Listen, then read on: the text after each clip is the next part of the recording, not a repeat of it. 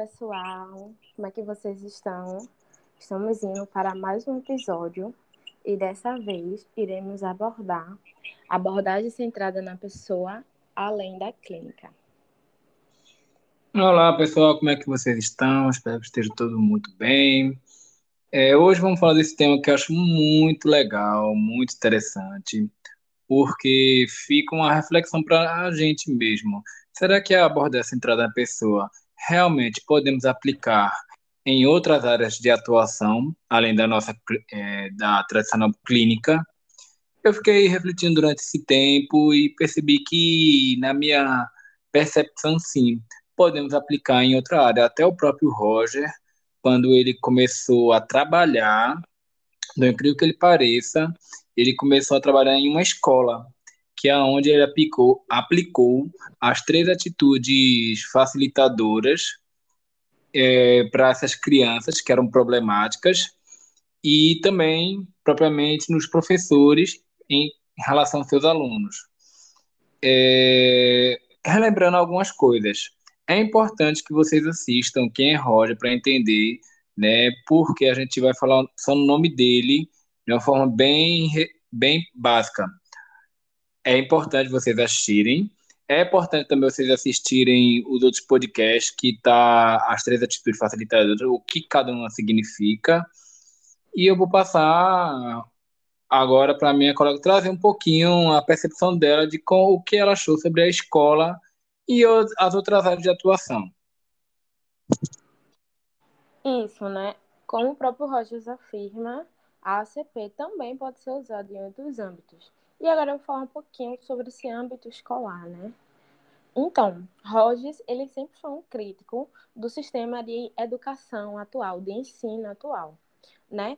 Porque ele diz que o sistema de ensino, ele deve ter como objetivo o desenvolvimento de pessoas, né? O desenvolvimento de, dos alunos de uma forma plena, de uma forma leve e de que tal forma isso vai conduzir esse aluno à autorrealização, né? É o, é o seu potencial maior, digamos assim.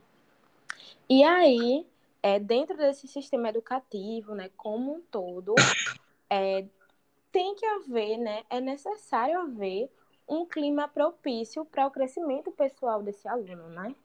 E Rogers, ele percebeu que o ensino é, de aprendizagem é, no âmbito escolar estava sempre muito voltado para o aluno e não com o aluno.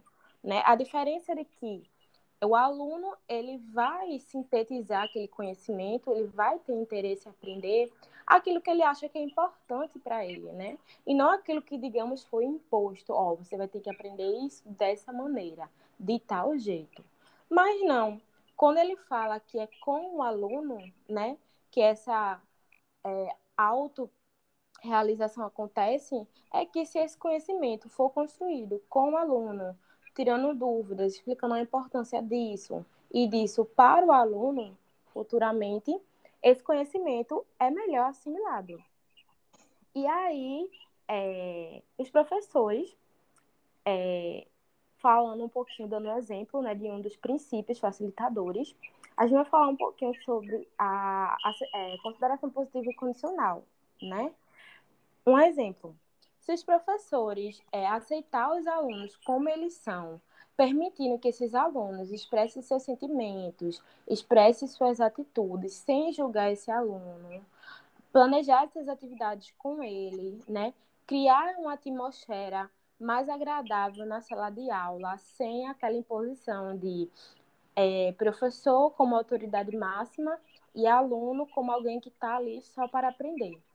Mas criar uma atmosfera livre dessas tensões, dessas pressões, né?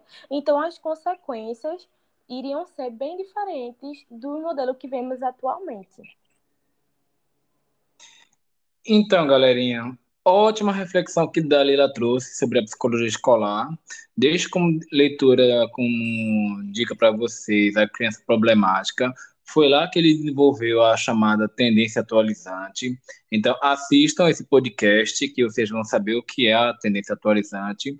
E eu vou trazer duas áreas que também podem ser aplicadas, que é a hospitalar e também a área organizacional.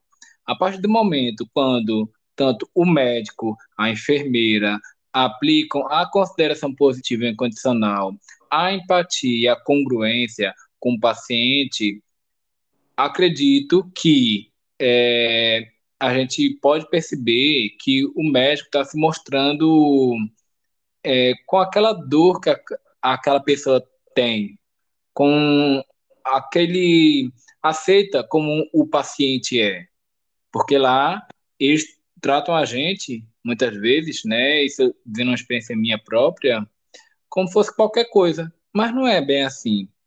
Mas enfim, então quando a gente é, coloca esse tripé da ACP em prática na área hospitalar, obviamente a coisa vai sair muito mais é, fluida, muito a gente vai se sentir mais acolhido, é, o profissional vai ser mais diferenciado. E na, hora, e na área organizacional não é tão diferente assim. Na área organizacional, a gente só apenas números para os empresários. Mas eu acredito que se a gente põe em prática, como eu digo novamente, o tripé é, da ACP com os funcionários, com os colaboradores, né? Tanto, tanto faz como vocês queiram chamar, a gente com certeza vai, a, vai acontecer maior desempenho nas atividades, mais produtividade e, obviamente, gerando mais lucro para a loja.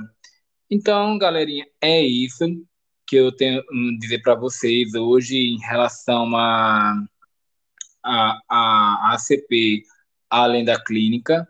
São essas áreas que podem sim ser aplicadas, pode ser aplicado em outras também, porém ainda não temos estudo suficiente para saber quais são as outras áreas que a ACP pode ser utilizada.